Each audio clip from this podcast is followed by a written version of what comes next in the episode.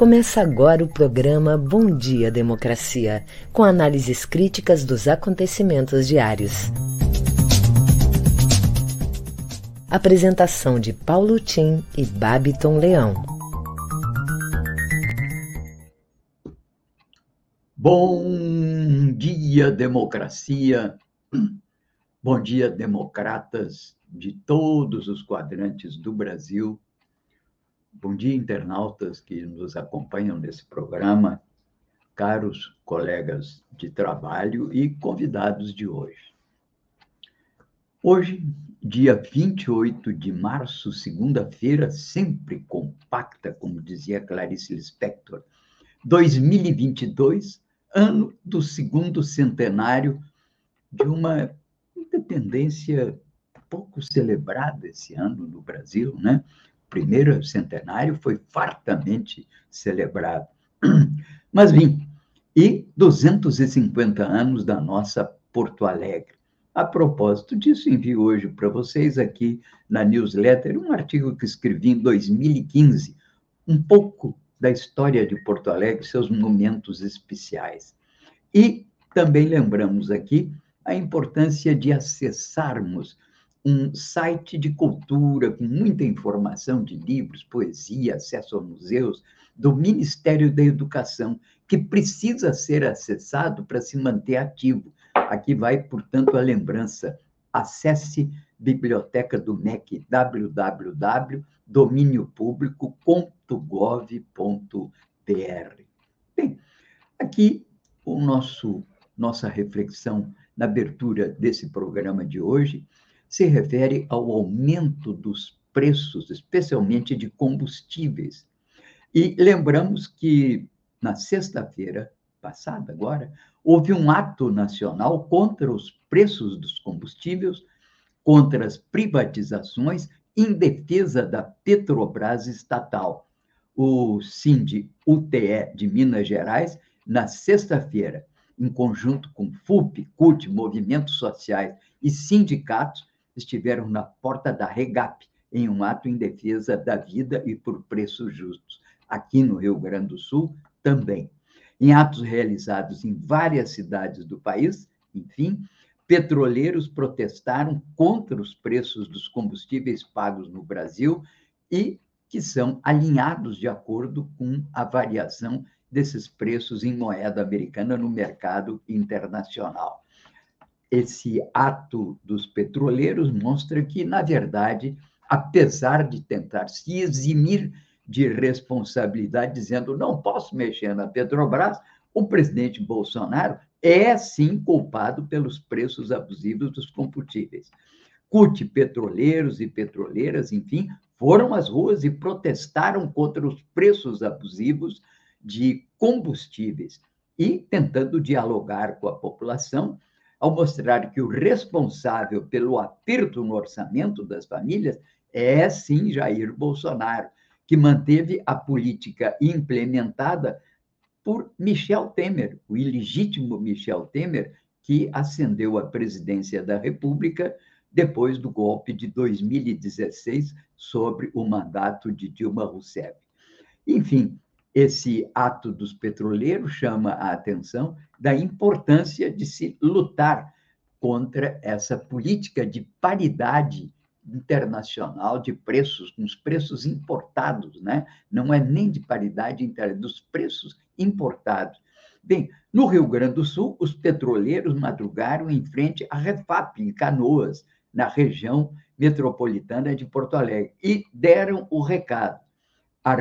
Amarildo Sense, que é o presidente da CUT, disse: estamos protestando contra esses preços referenciados no dólar e nos demais preços internacionais que encarecem tanto a gasolina, o diesel, o gás de cozinha e o custo de vida do povo brasileiro.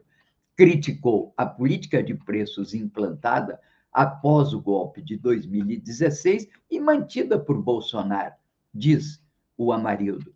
É um absurdo que o presidente da República diga que não tem nada para fazer, que gostaria de fazer alguma coisa, mas não tem poder nenhum para alterar esses preços. Para Amarildo, a verdade é outra. Não é que ele não tenha vontade e não possa fazer. Ele está autorizando, vejam, está autorizando que a renda do trabalhador brasileiro, o dinheiro do Brasil, vá para o bolso de acionista daqueles que têm ações da Petrobras. Petrobras distribuiu no ano passado 100 bilhões de reais, que é mais do que o dobro do total de investimentos programado no orçamento para o governo federal neste ano, para acionistas. Claro que parte foi para o próprio governo, que é um grande acionista, mas parte foi também para acionistas estrangeiros. Então, não tem sentido, diz o Amarildo. Vamos lutar para que a Petrobras continue sendo brasileira e os preços não sejam referenciados no dólar, e sim no real. Até porque nós não recebemos em dólar e não temos reajustes salariais baseados no dólar. E não é só o petróleo, é o arroz, o feijão, a saúde e o botijão de gás. Portanto, nossa solidariedade com os petroleiros e o movimento que fizeram sexta-feira passada. Vamos então agora às manchetes do dia com o Babiton. Bom dia, Babiton. Bom dia, democracia. Bom dia, Paulo Tim. Um bom dia para toda a nossa audiência. Trago agora algumas das principais manchetes do dia, iniciando pelo G1. O Brasil registrou 114 mortes por Covid-19 nas últimas 24 horas totalizando 658.926 óbitos desde o início da pandemia.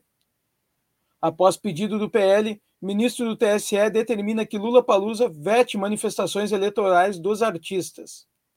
Organização do evento Lula Palusa recorre da decisão de ministro. Dória chama de golpe plano do PSDB para tirá-lo da eleição presidencial. Eduardo Leite avisa a Kassab que ficará no PSDB e aposta em plano contra Dória.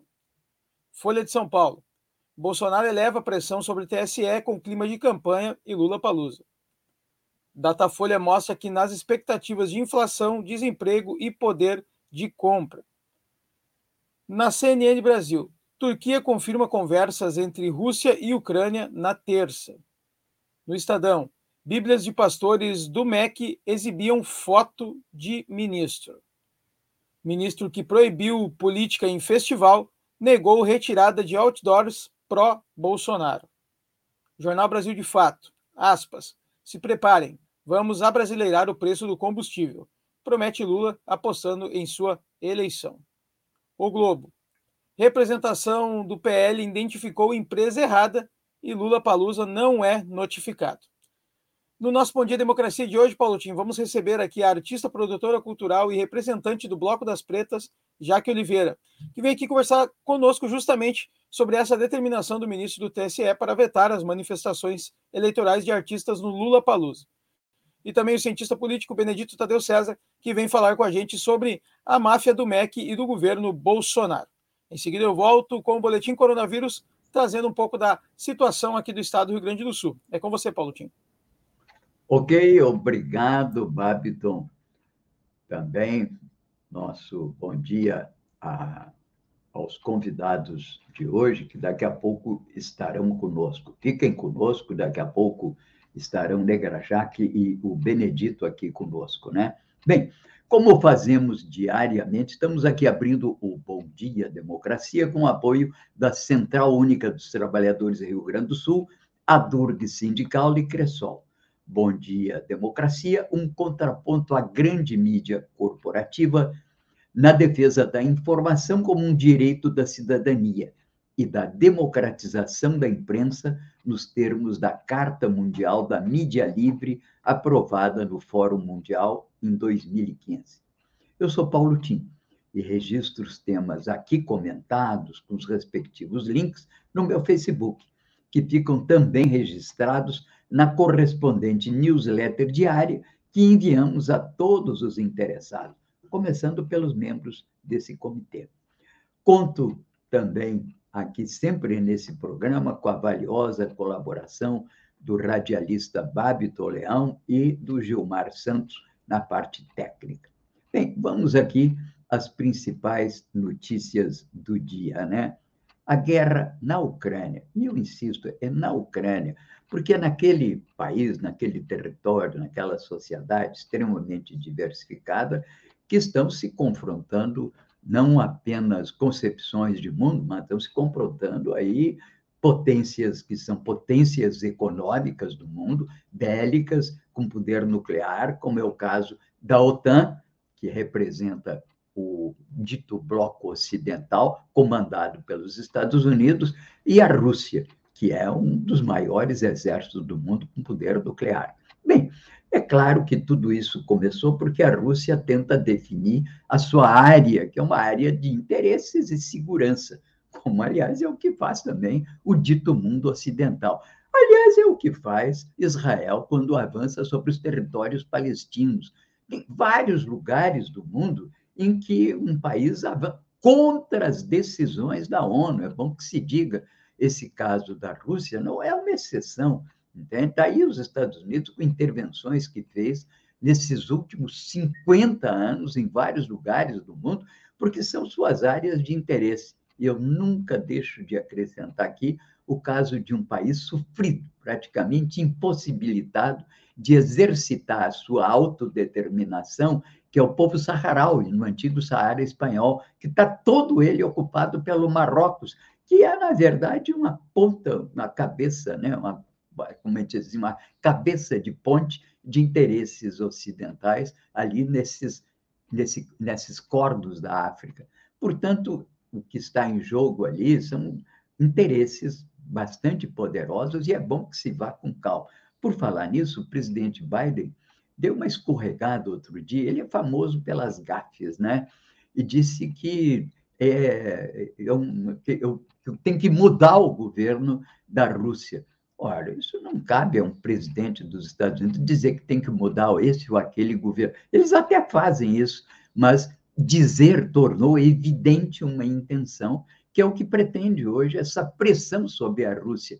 Não é nem mais para derrubar o Putin. Óbvio que tem aí uma intenção de varrer as tentativas de fazer da Rússia ou de permitir que a Rússia se constitui como uma potência econômica e bélica capaz de confrontar com interesses ocidentais. O, essa gafe foi muito comentada, os americanos através da Casa Branca, tentaram dar uma enrolada na situação. O secretário de Estado Blinken disse que não era isso que ele quis dizer, ele quis dizer que a Rússia não podia interferir nos seus antigos satélites. Na verdade, ele disse, mancou, não devia ter dito. E hoje retomam as negociações difíceis. Um assunto importante: pesquisas indicam provável segundo turno na França entre Macron que é um candidato centrista de centro-direita, e Le Pen, que é uma líder da extrema-direita que vem crescendo na sua no seu favoritismo junto ao eleitorado francês. Isso faz parte dessa que tem se verificado em vários países europeus, com essa crise da globalização, um revival do nacionalismo exacerbado pela direita. O líder da esquerda, é, chamada franca insubmissa, o Jean-Luc Mélenchon, seria o terceiro colocado, está com 14% das pesquisas divulgadas, ultrapassando o ultraconservador, que também cresceu muito, que está à direita da Le Pen, que é o Eric Zemmour, do Partido Reconquista, que tem, perto do que tem o líder da esquerda, está com 11%. Preocupações, portanto, com relação ao destino da França. Enquanto isso, o Premier Johnson, com essa história da, de liderar a Europa nesse confronto na Ucrânia, ele conseguiu superar as tensões que já tinham praticamente o demitido, por causa das pestinhas que ele gostava de fazer, entende, contra aquelas recomendações é, da época do Covid. Safou-se, entende? Enfim, aqui, antes de ir adiante, só lembrando que os Covid vem preocupando agora começa a se perceber que há mortes também é, provocadas pelo álcool e que dispararam durante a pandemia. Matéria de Alessandra Corrêa para BBC News Brasil, mostrando a gravidade desse fato. Aliás, não só o alcoolismo, depressão, suicídio, também vem na esteira desses problemas ligados ao Covid. Vamos, portanto, agora a boletim coronavírus aí com o Bapton. Vamos lá, Paulo Tim, trazendo aqui o painel Coronavírus RS, que é disponibilizado pela Secretaria Estadual de Saúde e foi atualizado ontem ao meio-dia pela última vez. Até o momento, o Rio Grande do Sul já registrou 2.263.880 casos confirmados de coronavírus. Em acompanhamento, 12.262, 1% do número total de confirmados. Registramos, infelizmente, até o momento, 38.985 óbitos, chegando aí já próximo dos 39 mil. A mortalidade segue com 342,7 para cada 100 mil habitantes. A letalidade diminuiu um pouco, de 1,8% para 1,7%. A taxa de ocupação de leitos de UTI em geral no estado subiu novamente, estávamos em 58 a última vez, em que trouxemos aqui os números do estado, agora já está em 61,3% de taxa de ocupação de leitos de UTI em geral em todo o Rio Grande do Sul. O boletim coronavírus de hoje fica por aqui, em seguida eu volto trazendo as notícias locais. É com você, Paulo Tim. Plano Nacional, é, notícias relativamente boas também. O G1 mostra um mapa todo verde, entre aspas, pela primeira vez em 20 meses mostrando aí que as UTIs estão fora da zona de alerta em todo o país. Entretanto, o país tem quase 659 mil óbitos, sendo praticamente 30 milhões de casos registrados desde o início da pandemia. E ontem, um número relativamente pequeno, frente face aos números imensos que verificamos no ano passado. Ontem, apenas 114 mortes. Alertando que esse é um dado de domingo que muitas vezes está subestimado, né? Mas é, tivemos, enfim, esse número que vai assegurando uma redução da média móvel nas últimas semanas, né? Estamos com uma média móvel já é, praticamente é, bastante bem abaixo né, do que temos tido nos últimos tempos. Bom, aqui vamos um pouco adiante hoje, chamando a atenção de outros importantes eh, declarações e, e notícias aqui, né? Por exemplo, 51% dos brasileiros apoiam bloqueio de aplicativos que desobedecem justiça, diz o Datafolha. Maioria concorda que plataformas devem cumprir ordens judiciais. Entre os eleitores de Bolsonaro, o resultado é inverso. Matéria do Brasil, de fato, imperdível, não deixem de ler hoje. Enquanto isso, ontem, enquanto se proíbe no Lula Palusa, aliás, agora eu achei um bom bordão para a juventude, né? Vote em Lula Palusa. Eu acho que com isso os meninos vão correr para fazer o título de leitura e votar no Lula Palusa, né? Bem, mas enquanto a, a, a justiça proibiu que se falasse no nome do Lula, no Lula Palusa, é difícil, né? Agora vão ter que mudar o nome do Lula Palusa também, vai ser a Lola Palusa. Mas, bem, é, enquanto isso acontece, ontem o, o, o, Bolsonaro fez um verdadeiro comício, né? enaltecendo a luta do bem contra o mal, e ele é o bem.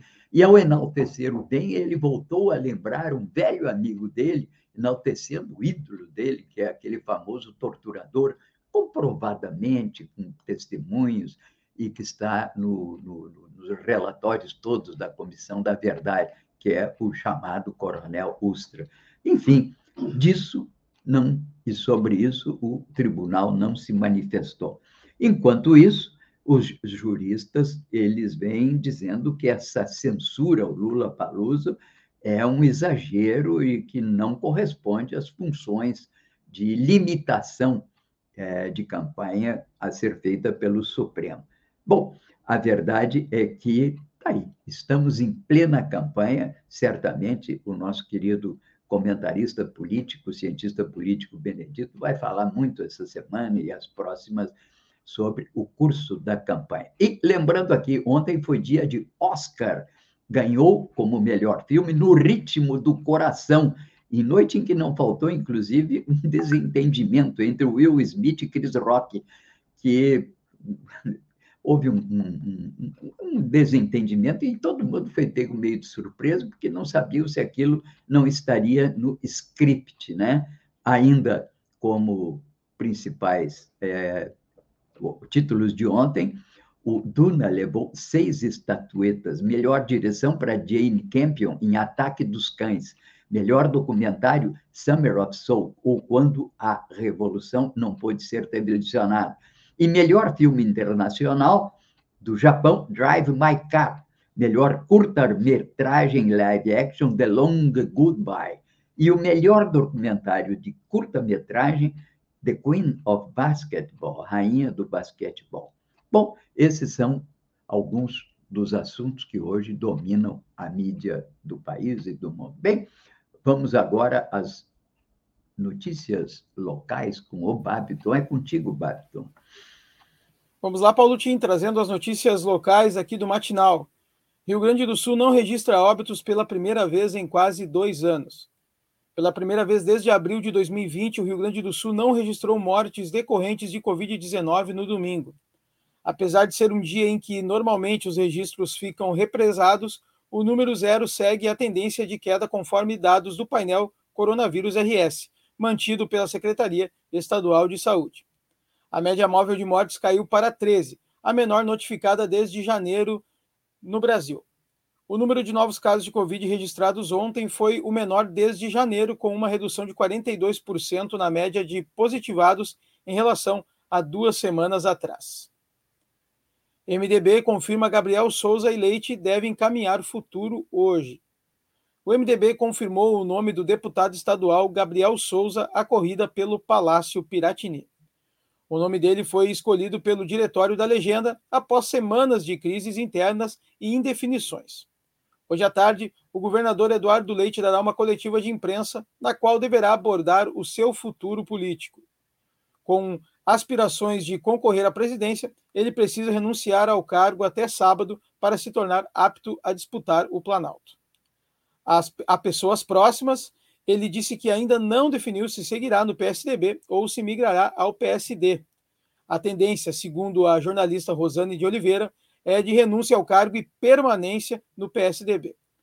Pré-candidato à sucessão, o vice Ranolfo Vieira Júnior, PSDB, irá acompanhá-lo em caso de troca de partido. No lado da esquerda, o PDT ainda insiste em contar com o presidente do Grêmio, Romildo Bolzan Júnior, de quem espera uma posição final após o gauchão, que termina no próximo sábado e que o Grêmio tem boas chances de ser campeão. As notícias locais ficam por aqui. E em seguida, eu volto com a nossa primeira convidada de hoje. É com você, Paulo Tim. Ok, Babton, muito obrigado. E nessa questão é, da própria indicação né, do Gabriel Souza aqui como candidato ao Piratini pelo MDB, revela o que temos aqui assinalado, né? uma grande mudança no cenário partidário do Brasil.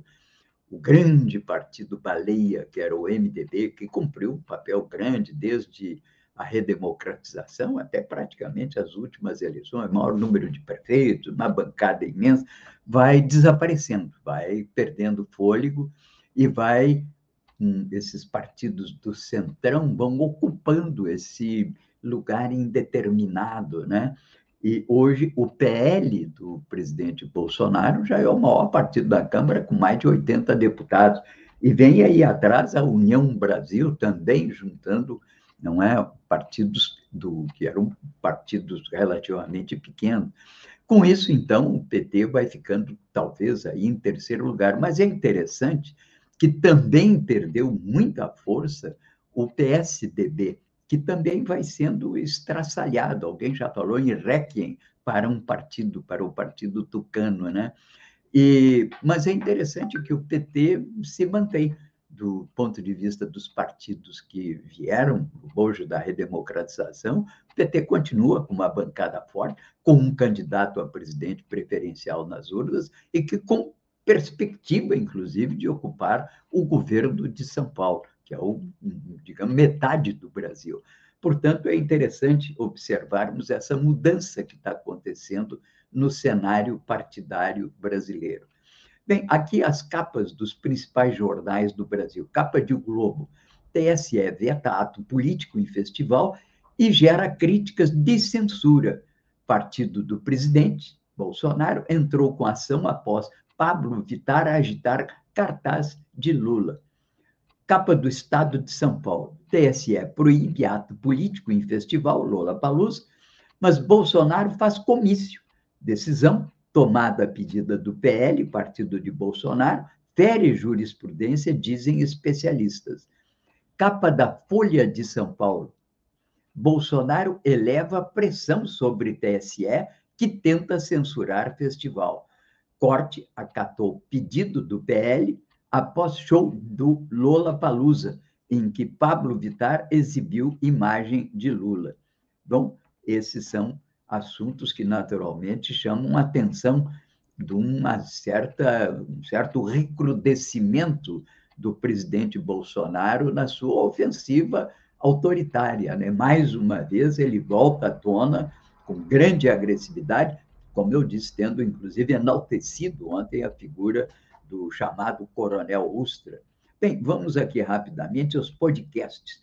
O podcast da Globo trata da queda do dólar, como os países diversificam reservas para evitar a volatilidade, volatilidade da moeda americana e, sobretudo, também diante dessa atitude, que é uma atitude incompreensível de quando um país se rebela com os Estados Unidos, primeira coisa que eles fazem é pegar as reservas. Isso é roubo, puro e simples, porque não está de acordo com aquele país que, naturalmente, tem lá suas razões de Estado para fazê-lo lá se foram as reservas da Venezuela, se foram as reservas do Afeganistão, agora da Rússia também, nada mais, nada menos que mais de 150 bilhões de dólares que estavam ainda, entende, em moeda, nominados em dólar. Bem, por isso que o assunto trata hoje no futuro do dólar no mundo.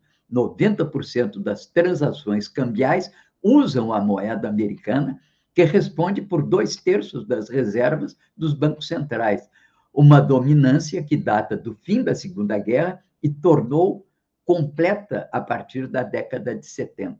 Agora está sujeita a debate na esteira de sanções econômicas impostas à Rússia. Além das reações de Moscou, movimentos recentes feitos por países como a Arábia Saudita e Índia colocam em pauta a perspectiva de desdolarização do sistema financeiro internacional. É o tiro pela culatra. O Brasil tem é, aplicado cerca de 350 bilhões de dólares a juro praticamente zero, mas um, a um custo em moeda nacional que correspondeu à emissão de títulos para que o governo comprasse e se apropriasse desses dólares, que eram dos exportadores, a juros que alcançam hoje mais de 12% ao ano. Portanto, manter essas reservas internacionais, se por um lado dá uma espécie de âncora cambial ao país, custam muito caro. Multipliquem isso pelo valor do dólar, pouco mais de cinco, agora vamos falar seis reais por dólar, e temos aí um volume de recursos da ordem de 2 bilhões que correspondem ao preço que nós pagamos, ao custo que pagamos para ter essas reservas.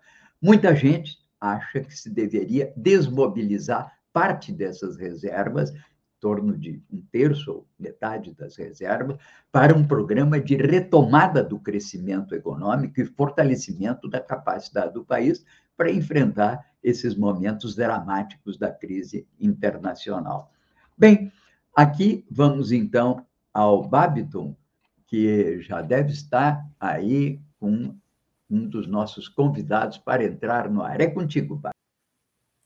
Bom dia, Democracia recebe agora uma convidada, artista, produtora cultural e representante do Bloco das Pretas, Jaque Oliveira. Bom dia, Jaque, seja bem-vinda mais uma vez aqui ao Bom Dia Democracia. Oi, gente. Bom dia, Babiton. Tudo bem? Tudo certo? Tudo bem. Bom, Jaque, eu convidei a Jaque para participar do nosso programa hoje para falar já sobre esse tema, né, que desde ontem ganhou grande proporção, que é a determinação do ministro do TSE para vetar manifestações eleitorais dos artistas lá no Lula Paluso. Mas eu queria saber da Jaque, como artista e produtora cultural, como é que você vê esse tipo de acontecimento no nosso país, Jaque? Então, primeiro a gente tem que uh, lembrar, até eu gosto muito de falar uh, uma frase da Nina Simone, que ela diz que os artistas têm que refletir sobre o seu tempo. E os artistas já vêm falando e se posicionando há muito tempo, desde as últimas eleições, não é agora. Então, dizer que isso daí a gente está fazendo agora, nas vésperas eleitorais, é mentira, tá? Outra coisa também é, é, a minha felicidade de ver artistas, começou com a, a Pablo Vittar, mas ver artistas como Jonga, como Planet Hemp, como Criolo, como Emicida, que são artistas que movimentam as grandes periferias, também se posicionando. Né? Então, assim, é assustador, primeiro que nos coloca uh, enfim, vulneráveis, né? Eu que sou uma artista de rua, que apresento ações, atos, eventos, bloco de carnaval, shows de rap, cara, não tem dinheiro para pagar esse valor. Tu entende quanto nos fragiliza, principalmente as camadas mais pobres, da, da, que são os artistas independentes. Segundo, fragiliza todo um sistema, toda, toda a questão do, do sistema eleitoral fica totalmente fragilizado, que tu coloca em descrédito, porque nesse final de semana trabalhou no final de semana, coisa que uma coisa atípica, né? E aí fez uma proibição que foi invalidada, se eu não me engano, que parece que teve um erro, né? Com, com enfim, CNPJ e documentação. Então, tu tá nas vésperas de uma eleição extremamente importante que vai decidir o nosso futuro, colocando em descrédito toda uma instituição. Todo um trabalho que, enfim, de cuidado que deveria ser feito, e agora, simplesmente porque o dono da bola decidiu que ninguém vai mais jogar desse jeito, recolhe a bola, não vou mais brincar. Tu entende quanto é, é, é frágil isso, é preocupante? Então, todas essas coisas têm passado, assim, pela minha, pela minha cabeça. Várias manifestações de, de, de personalidades, como Silvio Almeida, que é um cara que eu gosto bastante, se colocando nisso também, né? E a arte no Brasil sempre se posicionou, não é agora. A gente sempre falou qual lado que, que se estava e, e, o quanto é importante a gente estar tá livre para se posicionar. Senão não é arte, né?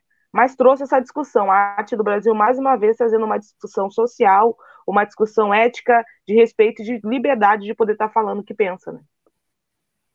Essa importância que teve ontem no final do evento, né? O Emicida, o, o D2, o Planet Ramp, todo mundo ali, uh, o Mano Brown, também os nacionais, né? Isso para as periferias é muito importante, né, já que é, é uma representatividade muito grande.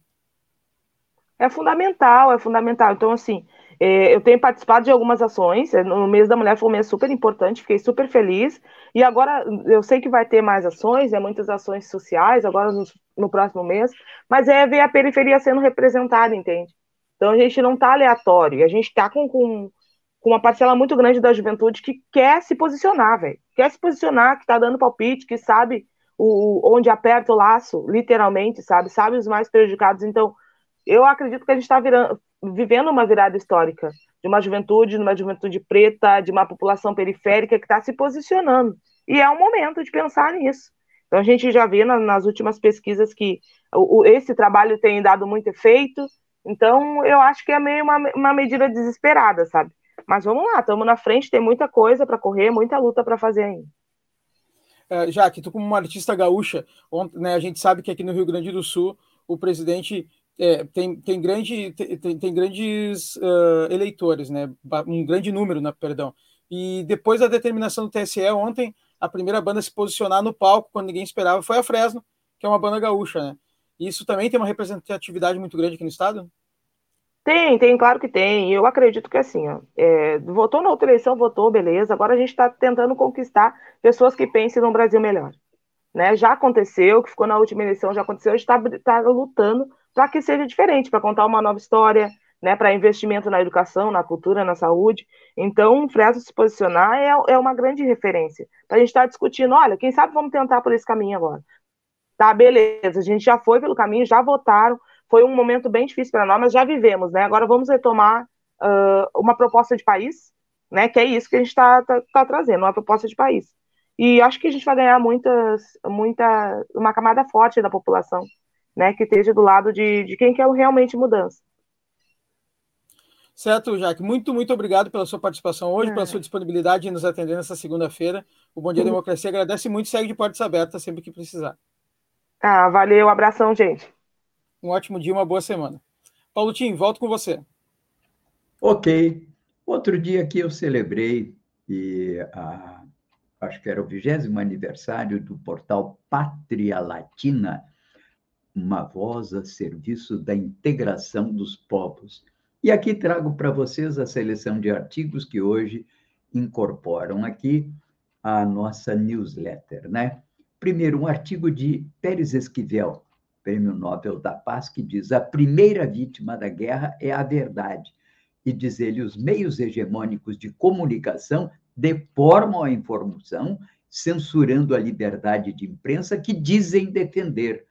Enfim, é sempre bom ter isso em mente, que nós temos que procurar a verdade em blogs, em fontes alternativas, porque nem sempre ou quase nunca a grande mídia corporativa nos traz uma real evidência daquilo que está acontecendo. E falam muito em fatos, fatos selecionados aleatoriamente, sem explicação do encadeamento que deram origem a eles e as suas consequências, constituem, na verdade, às vezes, um bombardeio de imagens que não levam absolutamente nada. Bem, também tem aqui matéria como ficam os delegados que abusaram do poder na operação Acrônimo que perseguiu Fernando Pimentel em Minas Gerais. Estou aqui trazendo a vocês principais artigos hoje que conformam o portal Pátria Latina. Rússia conforma, confirma a morte de 1.351 de seus soldados. O presidente russo, Putin, participa de uma cerimônia para marcar o Dia do Defensor da Pátria. O Alta dos Combustíveis é um conjunto de políticas antinacionais de Gabriel Brito e que pela 13 terceira vez desde janeiro de 21, o preço dos combustíveis subiu no Brasil, acompanhado de uma inflação recorde que encerra o mês de março. E eu diria que já promete uma taxa de juros de 12,75% no próximo mês. Outra matéria, a ofensiva contra o PL das fake news. Tatiana Dias, editora sênior da Intercept do Brasil, mostra que o Google começou a mandar para seus anunciantes um e-mail bem alarmista. Se o PL 2630, como o PL, é, o PL da fake news, for aprovado, não haverá mais notícia. É o alarmismo desses grandes grupos. Matéria também do Pátria Latina de hoje. Cuba denuncia na ONU os crimes cometidos pelos Estados Unidos a condenação de atos terroristas no mundo inteiro, patrocinados pelos Estados Unidos, fez a embaixadora cubana Mirtia Brossar em seu discurso na 49ª sessão do Conselho dos Direitos Humanos. Também aqui, matéria do Alba TCP, contra o hegemonismo. Orlando Orarbas, Leão Havana, prensa latina, chama atenção para as batalhas por um mundo menor, melhor e contra o hegemonismo americano. Parlamento da Venezuela, diz Pátria Latina, promove o uso de energias alternativas. E Expo Turismo Internacional abre as suas portas no Panamá. Matéria também importantíssima, porque não temos a guerra na Ucrânia, temos a guerra patrocinada pelos Estados Unidos através da Arábia Saudita no Iêmen. E diz a matéria: é grave a situação das crianças no Iêmen. Elas não possuem cabelos louros nem olhos azuis. Quase 80% das crianças do Iêmen estão preocupadas com sua segurança, enquanto 70% disseram que a sua escola foi atacada pelo menos uma vez. Relator da ONU denuncia regime de apartheid israelense os palestinos que vivem em Israel vivem hoje sob um regime opressivo de discriminação institucional semelhante ao apartheid da África do Sul, sem esperança de alcançar um verdadeiro e autêntico Estado democrático. Essa matéria, ela é uma matéria que foi levada à ONU pelo relator dos direitos humanos. Enfim, aqui uma matéria muito importante de pátria latina, que a imprensa não fala, a corporativa não fala. Operação secreta com patógenos, dois pontos. Como laboratórios biológicos militares americanos chegaram à Ucrânia. O Ministério da Defesa da Rússia revelou novas informações sobre os laboratórios biológicos financiados pelos Estados Unidos no leste da Ucrânia. E Putin teria, é uma matéria que circulou, num outro é, site, dizendo que, mostrando que o Putin teria se explicado para o seu amigo Trump nos Estados Unidos, dizendo que grande parte da política de devastação que fez naquela cidade Mariupol era consequência da necessidade de soterrar debaixo desses escombros esse conjunto de laboratórios. E tem também que ver uma tentativa, não é, naturalmente nada tolerável, excessiva da Rússia, de acabar com os chamados batalhões Azov, que são batalhões nazistas, eh, neonazistas, incorporados ao exército, que seria o exército eh, permanente da Ucrânia.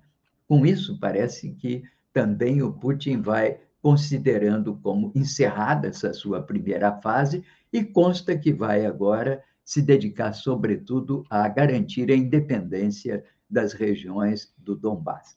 Bem, esses são assuntos todos importantes. O Babiton, quem é que está aí para entrar no ar contigo? Vamos receber agora o cientista político Benedito Tadeu César. Bom dia, Tadeu, seja bem-vindo ao Bom Dia Democracia. Bom dia, Babiton, bom dia, Tim, bom dia, Democracia, bom dia, eh, Gilmar, bom dia, ouvintes e internautas. Olha, são tantas as coisas para se comentar hoje que eu fico até perdido. É, vamos começar com o MEC. Né?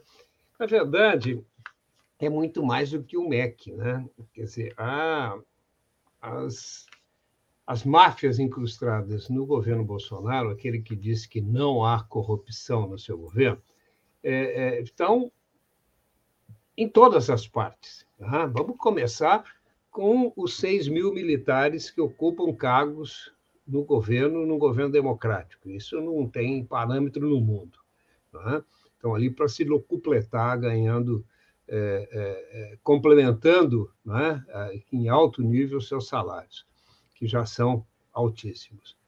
Em segundo lugar, né, a, a, a, nós já tínhamos né, no, é, no episódio das vacinas, né, a presença ali de pastores e outros é, mafiosos, né? porque pastores nós temos que distinguir aqueles que são pastores efetivos, que são pessoas de bem, né? que são pessoas que é, é, levam a palavra do Senhor, e aqueles que são oportunistas e que estão ocupando essas, essas, os púlpitos né? pra, simplesmente para fazer grandes negócios. Né? É, a gente passa pela Petrobras, né, que faz essa política nefasta de preços e que distribui lucros astronômicos para os seus acionistas à custa do consumidor e da população brasileira.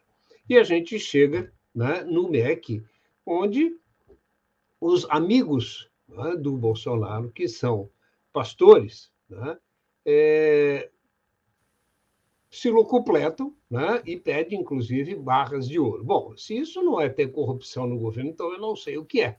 Né? é mas o Bolsonaro continua dizendo que não tem corrupção no governo dele. É, bom, é, esses pastores, inclusive, são, são íntimos do Bolsonaro e da é, esposa dele, né? a primeira-dama, Michele. Tá? Aí a gente passa pelo Lula, Lola Palusa, né?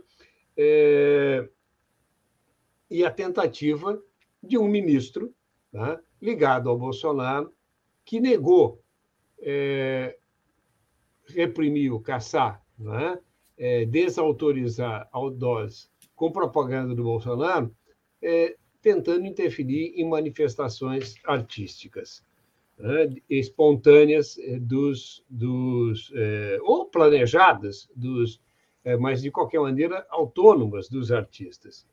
Né? A gente chega no na situação aqui do nosso governador. Né? Ele disse que fica, não fica, sai, não sai. Né? Com isso ele consegue ocupar espaço no noticiário. Mas eu quero me fixar aqui nessa questão é, do golpe né, que ele e o Aécio estão tentando organizar é, em cima do Dória. Né? prefeito, governador de São Paulo. O Aécio parece que se especializou em golpes. Né? E é, por que, que eu estou dizendo que é golpe? Porque eles estão querendo impugnar, depois de meses, a, a, é, a convenção do PSDB que é, designou o, o Dória candidato a presidente da República pelo PSDB e dar, né, abrir possibilidades, então, para uma nova convenção, onde eles acreditam teriam maioria para é, lançar é, Eduardo Leite como governador. É, o Leite ah, parece que optou por fazer uma entrada estabanada, pelo menos, no cenário nacional. Né? Se ele for assim, a menos que ele se junte né, com o que tem aí de pior na política nacional, o que não é difícil, né? ele não tem muita, muita, muita, vamos dizer, muito fôlego né, para sair do Rio Grande do Sul. Eu, se fosse ele, ficava aqui quietinho e candidava à reeleição, porque aqui sim, com o apoio da mídia local, da grande mídia, da mídia corporativa, ele tem chance de se reeleger. É isso por hoje. Muito obrigado, Tadeu. Uma ótima semana, uma boa segunda. E Paulo Tim, volto com você. Obrigado, Babito. Bem, aqui nós voltamos sempre, né? Aquele assunto que já se tornou aqui quase que uma obrigação, né? As quatro grandes crises que afetam esse Brasil e que já perduram e que podem se projetar sobre o ano que vem. O primeiro é a crise do Covid, crise sanitária. Felizmente, deixou ontem apenas 114 mortos, o que é um número ainda grande, é um... mas que, comparado com os 4 mil que já tivemos, é alentador. Vamos superando isso. Mas isso aponta para um assunto que vai ganhando cada vez mais peso, que é a questão da segurança nós temos que ter planos de segurança sanitária. Nós não podemos ficar nessa crença numa globalização dourada que já evidenciou que não tem capacidade de sustentar a ordem internacional contemporânea. Um artigo que eu distribuí semana passada chamava atenção dessa quebra nas cadeias produtivas em decorrência da pandemia, agora em decorrência da guerra, depois pode ser algum fenômeno de, de ordem climática. Então, o país tem que ter um plano de segurança sanitária, além de ter projetos para a saúde. A questão da saúde no Brasil, felizmente, ela foi muito bem estruturada desde antes da Constituinte. Houve um esforço muito grande nos grandes encontros, nos fóruns nacionais, encontros nacionais de médicos, e que desembocou na Constituinte com a criação do SUS, que é um avanço considerável em termos de direito à saúde. Uma figura extraordinária que é o patrono desse processo é o doutor Mário Magalhães, que era casado com a da Silveira.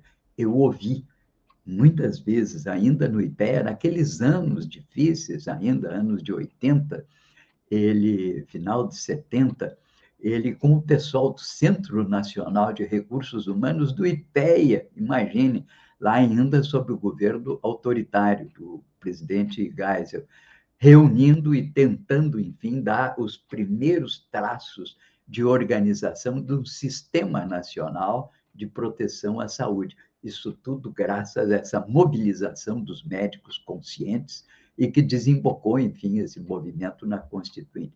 Temos que avançar agora para o plano de segurança sanitária para o país, além de planos de segurança alimentar, energética, combustível. Cada vez mais isso se torna um imperativo nacional. A expressão soberania daqui para frente vai ganhar uma dimensão cada vez maior. Bem, a questão energética ela e hídrica, ela ganhou um certo alívio agora com as chuvas, chuvaradas, né, dos meses de fevereiro, março. Mas, de qualquer maneira, também carece de planejamento de longo prazo. Temos que saber o que fazer com relação à política de energia. As cabeças mais conscientes dizem que temos que ter um ministério próprio para tratar apenas da energia, que é uma questão central do desenvolvimento, e que tenha numa Petrobras preferencialmente tornada pública novamente, e aí estão várias propostas nesse sentido, recompra de ações, ou, enfim, tratar a Petrobras como um polo central, como um eixo desse Ministério da Energia e que seja capaz de pensar não apenas a política de petróleo, mas a política de combustíveis para o país para as próximas décadas. Temos que pensar nisso. Bem, com relação a outras as outras duas questões, a questão econômica da crise e da instabilidade socioeconômica, nem precisa dizer. Continuamos com altas taxas de desemprego, um PIB que vai rastejar esse ano abaixo do 1%, e taxas de inflação que prometem chegar a 10%, reeditando o que vem acontecendo. Com agravante, nós não temos uma política de gatilho salarial que recomponha o poder de compra, como havia na década de 80, e que teve um papel muito forte no fortalecimento do PT, porque o PT tinha as cadeias de recomposição pela movimentação sindical. Atualmente estamos sem elas e o povo vem perdendo posições. E, ao mesmo tempo, vai se disseminando na imprensa uma espécie de horror à inflação. Quem tem horror à inflação são os detentores de poupanças financeiras, que veem o seu dinheirinho se diluir com a inflação. Os trabalhadores perdem, sim, mas têm o recurso da luta pela recomposição salarial. O horror à inflação, na verdade, é disseminado pelo grande capital financeiro. Finalmente, a crise institucional está posta desde a reunião do PL ontem, o presidente voltando à carga com seu discurso autoritário e celebrando o seu grande amigo, Coronel Ustra, torturador. Bem, esses são pontos importantes. Vamos ao Babiton, que tem a programação do dia aí. Ô, Babiton. Bom, hoje, de tarde, temos Espaço Plural Debates e Entrevistas, que acontece de segunda a sexta, das 14 às 15 horas, aqui na programação da Rede Estação Democracia. E hoje o programa vai abordar a alimentação mais cara que anda espantando o consumidor no Brasil. E participam do programa conosco a economista técnica do Diese, responsável por pesquisas, análise e estudos socioeconômicos, Daniela Sandi. Também o advogado, presidente do Movimento de Defesa do Consumidor e presidente do Fórum Nacional das Entidades Civis de Defesa do Consumidor, Cláudio Pires Ferreira, e o bacharel em Administração, técnico em Agricultura e gerente técnico do SEASA, Clayton, Clayton perdão, Covelo. Participa então conosco do Espaço Plural desta segunda-feira, dia 28 de março, aqui na Rede Estação Democracia. Já aproveita, compartilha a ideia da rede e também vai lá, segue, nos siga no Facebook, no Instagram e também no YouTube. Vai lá, assina o canal, ativa o sininho, nos procura no Twitter, no Spotify e também na estaçãodemocracia.com, a nossa rádio web. Fortaleça cada vez mais a ideia da Rede Estação Democracia, a ideia do jornalismo aqui independente e também uma ideia que você participa conosco todos os dias. Deixe sua curtida, continue aqui conosco. Muito obrigado a quem nos acompanha. Uma ótima segunda, uma ótima semana. Bom dia, democracia. É com você, Paulo Tim.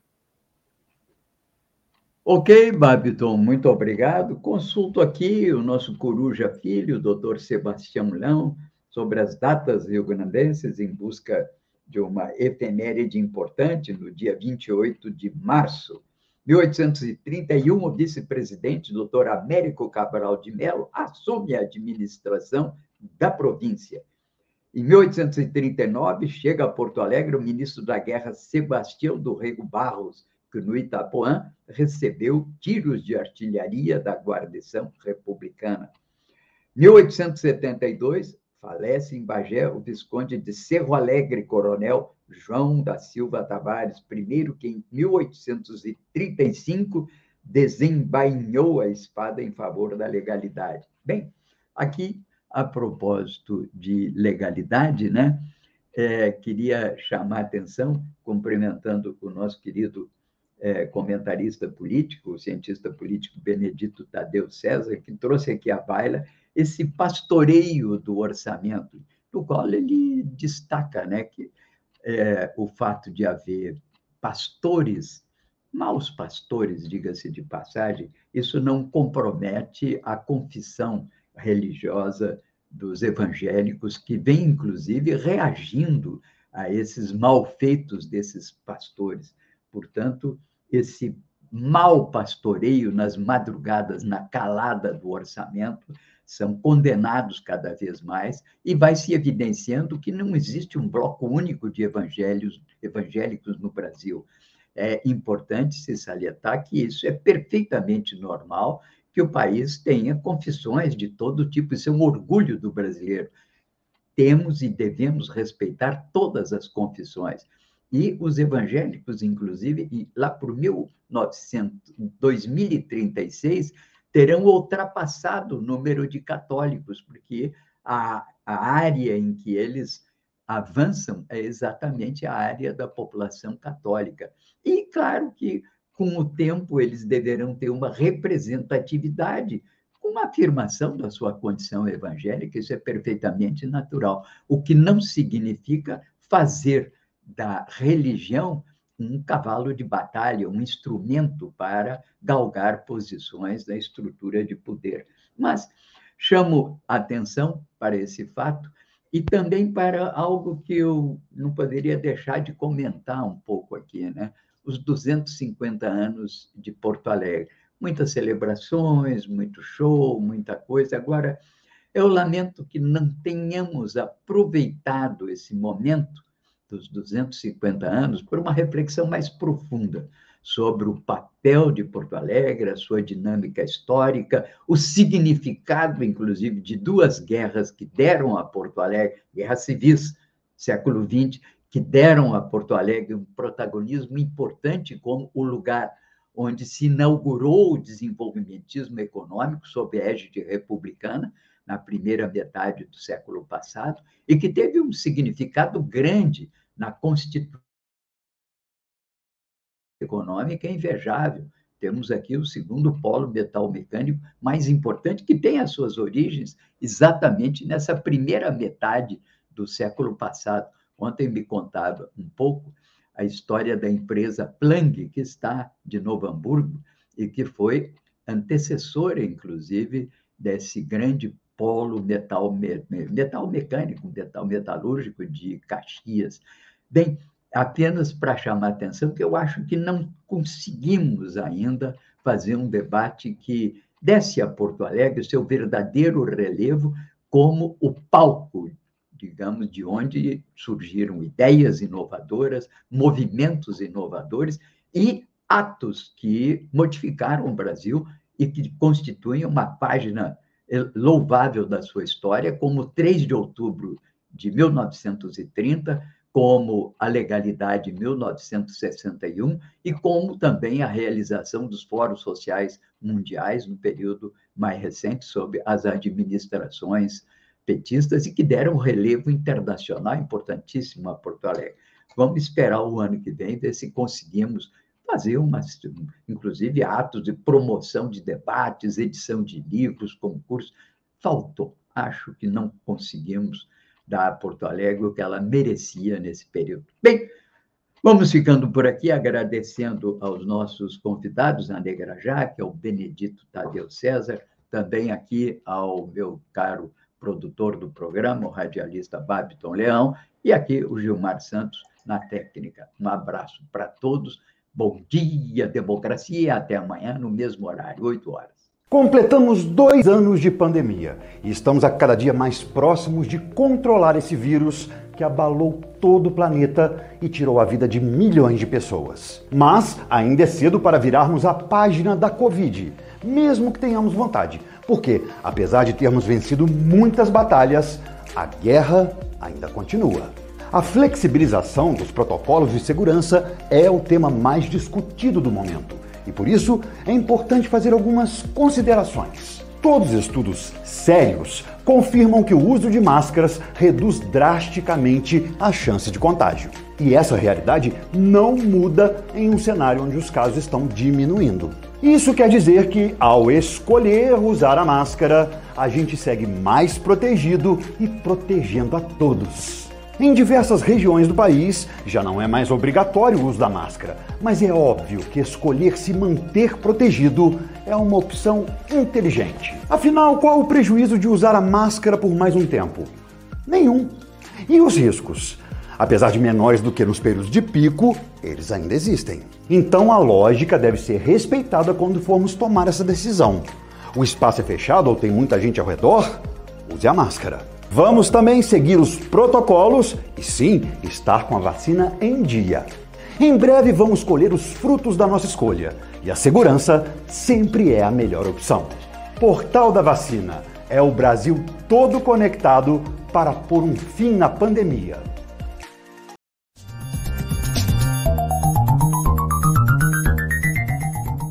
Este foi o programa Bom Dia Democracia. Nos encontramos amanhã às 8 horas.